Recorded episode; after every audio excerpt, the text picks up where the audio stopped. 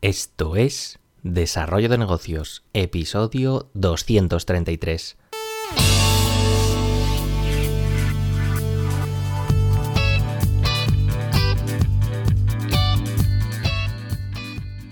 Muy buenos días, ¿qué tal? ¿Cómo estás? Bienvenido, bienvenida de nuevo al podcast Desarrollo de Negocios, el programa donde ya sabes, hablamos de ideas, de casos, de estrategias, de oportunidades, bueno, de todo aquello que puede ayudarte a crear y mejorar tus propios proyectos al otro lado del auricular, ya lo sabes, Álvaro Flecha me puedes encontrar en álvaroflecha.com. Y bien, jueves ya sabes lo que toca, preguntas y respuestas, ya, sabes que me puedes eh, enviar tus propias preguntas a mi email hola arroba y estaré encantado de, responderlas. Así que bueno, vamos ya, que si no, no nos da tiempo, que siempre eh, ya sabes que me gusta estar ahí en los 10 minutos o menos, que esto tiene que ir rápido. Venga, vamos con la primera pregunta que nos dice, me ha surgido la oportunidad de abrir otro local de mi negocio en otra ubicación, pero está muy cerca de un comercio más antiguo que se encuentra en la misma industria. Sus propietarios descubrieron que estábamos explorando el lugar y nos ruegan que no abramos allí porque temen que podamos acabar con ellos. ¿Qué harías?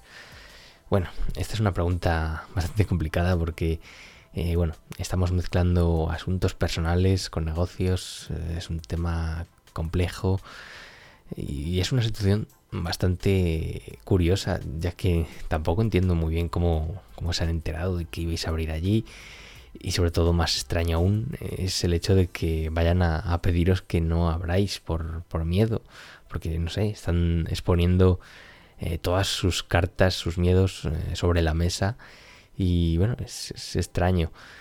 En caso de, no haber contactado con vosotros, pues me imagino que lo que hubierais hecho pues es simplemente seguir adelante con vuestros planes como un negocio más pues dispuesto a competir pues con, toda la competencia que ya supongo que habréis previsto que, había allí sin mayores eh, miramientos eh, pero bueno, puesto que han contactado con vosotros, yo aprovecharía esta situación para, para ponerme a negociar, porque al final si es un negocio similar que lleva tiempo ya instaurado en, esta zona, pues tendrá, supongo, ¿eh?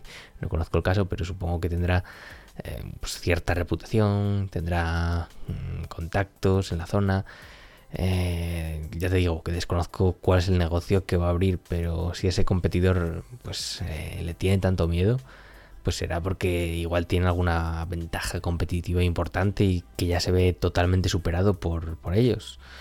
Eh, quizá, pues eso, yo entablaría conversaciones con el propietario ofreciéndole de alguna forma quizá unirse al proyecto, plantear alguna posible fusión, alguna posible colaboración eh, al fin y al cabo pues tiene experiencia en el sector y intuyo que será conocido en la zona, que tendrá su fama, por lo que sería pues una buena forma de llegar a buen puerto como un buen fichaje y, evitaría así una, una guerra comercial, pero bueno, ya depende de, de, esa negociación, pero si no puede ser, pues seguiría adelante.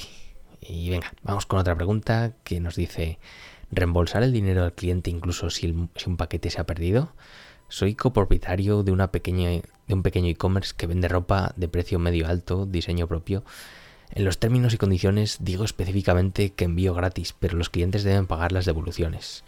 Un cliente seguía diciendo desde julio que devolvió el artículo, después de insistir mucho en que enviase un código de, seguimiento, ahora, casi seis meses después, ha enviado un mensaje diciendo que está perdido y que ya no se puede hacer seguimiento. Como marketer, quiero complacer a mi cliente y crear una experiencia agradable para él, por eso me inclino en reembolsarle por completo su dinero, pero también tengo esa voz en mi cabeza sobre que estoy sentando un precedente y que no ha sido muy transparente y se ha quedado y se ha quejado de los costos de devolución, que era desde Europa hasta Estados Unidos. ¿Cuál sería la mejor forma de actuar en este caso? Gracias.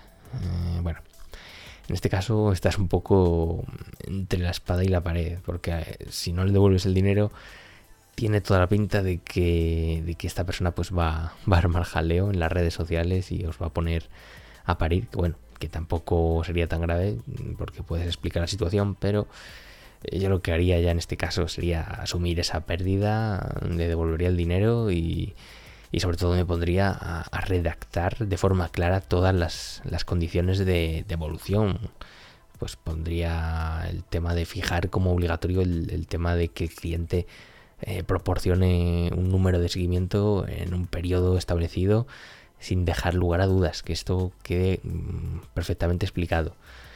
Eh, el tema de las devoluciones online es, complicado, es un tema complejo y sobre todo si eres una pequeña empresa, pues eh, al final tienes que estar muy atento a todos estos casos porque, porque como tengas alguno algún tipo de envío de estos que te salga rana, pues eh, te acaba con los beneficios de forma rápida.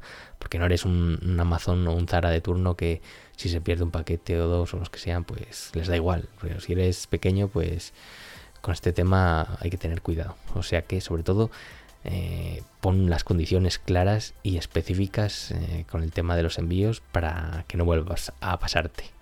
Y venga, vamos con la siguiente pregunta que nos dice, ¿alguna vez contratarías amigos? Escuché que es una idea terrible. Un familiar que ha tenido bastante éxito en los negocios me dio el consejo de nunca contratar amigos. Estoy a punto de comenzar mi, nuevo, mi propio proyecto y ha surgido la posibilidad de contratar a mis amigos. Mi prima me dijo que si de alguna manera tienen un rendimiento inferior o se equivocan, tendré que despedirles y, arruinará la amistad. Así que es una idea horrible. ¿Qué opinas? Bueno, aquí quizá esto ya hablo desde una opinión personal, tampoco hay nada escrito. Hay casos y casos, pero al final lo de contratar amigos o familia como empleados eh, no, no suele salir bien. Incluso aunque fijes bien los límites antes de comenzar, es muy complicado que, tus amigos o que alguien muy familiar pues eh, te vean como el jefe y, siempre suele haber cierta confusión a la hora de acatar órdenes o eh, mandar tareas. Eh, es difícil diferenciar cuándo es el amigo el que te hable, cuándo es el, el jefe. aunque, ya te digo, aunque lo pongas bien claro al principio, al final eh, no sale mm, de forma sencilla esto.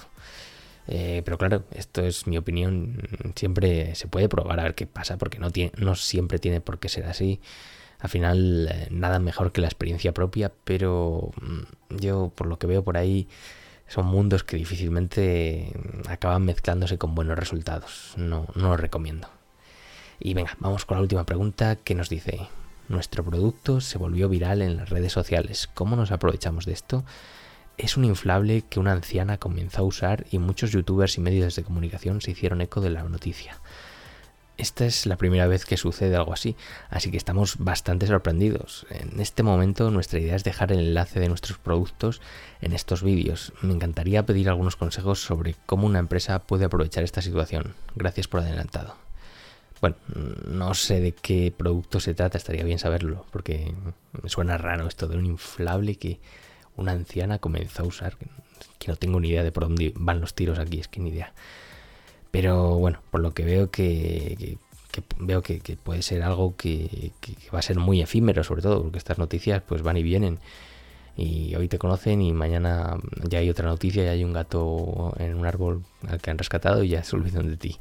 O sea que esto o lo aprovechas súper rápido o, desaparecerá. Eh, me gusta el tema de, ir dejando enlaces en los vídeos, pero yo iría más allá y, contactaría pues con estos youtubers que, menciona y sobre todo con los que tienen pues mayor influencia y mm, intentaría pactar con ellos algún tipo de promoción porque al fin y al cabo te pueden dar una visibilidad que es brutal. Eh, también se me ocurre, eh, ya siguiendo por el tema de, la viralidad, eh, pues se me ocurre que se podría contactar con, esta señora de alguna forma y regalarle, pues no sé, es que claro, no sé de qué producto se trata, estaría bien saberlo, pero yo le, regalaría pues una cantidad brutal de estos productos o una remesa de muchos de ellos diferentes. No sé, tendría una colaboración con ella, porque al fin y al cabo es la protagonista de la noticia y trataría de promocionar esto entre los medios de comunicación para darle otra vuelta de tuerca a la noticia, porque bueno, si ha sido noticia una vez, seguro que mucha gente quiere ver el desenlace y que vosotros pues habéis estado atentos ahí, que le habéis regalado este producto y eso pues podría mm, darle pólvora y alargar esa viralidad a, esta noticia. Y bueno, hasta aquí las preguntas por hoy, que ya llevamos estos 10 minutos, ya sabes que no me gusta alargarme demasiado. Espero que te hayan resultado interesantes y si es así, pues te agradezco esas valoraciones en iTunes, en iBox o la plataforma desde la cual me escuches. Y por hoy no me enrollo más, nos escuchamos mañana con un nuevo episodio. Un saludo.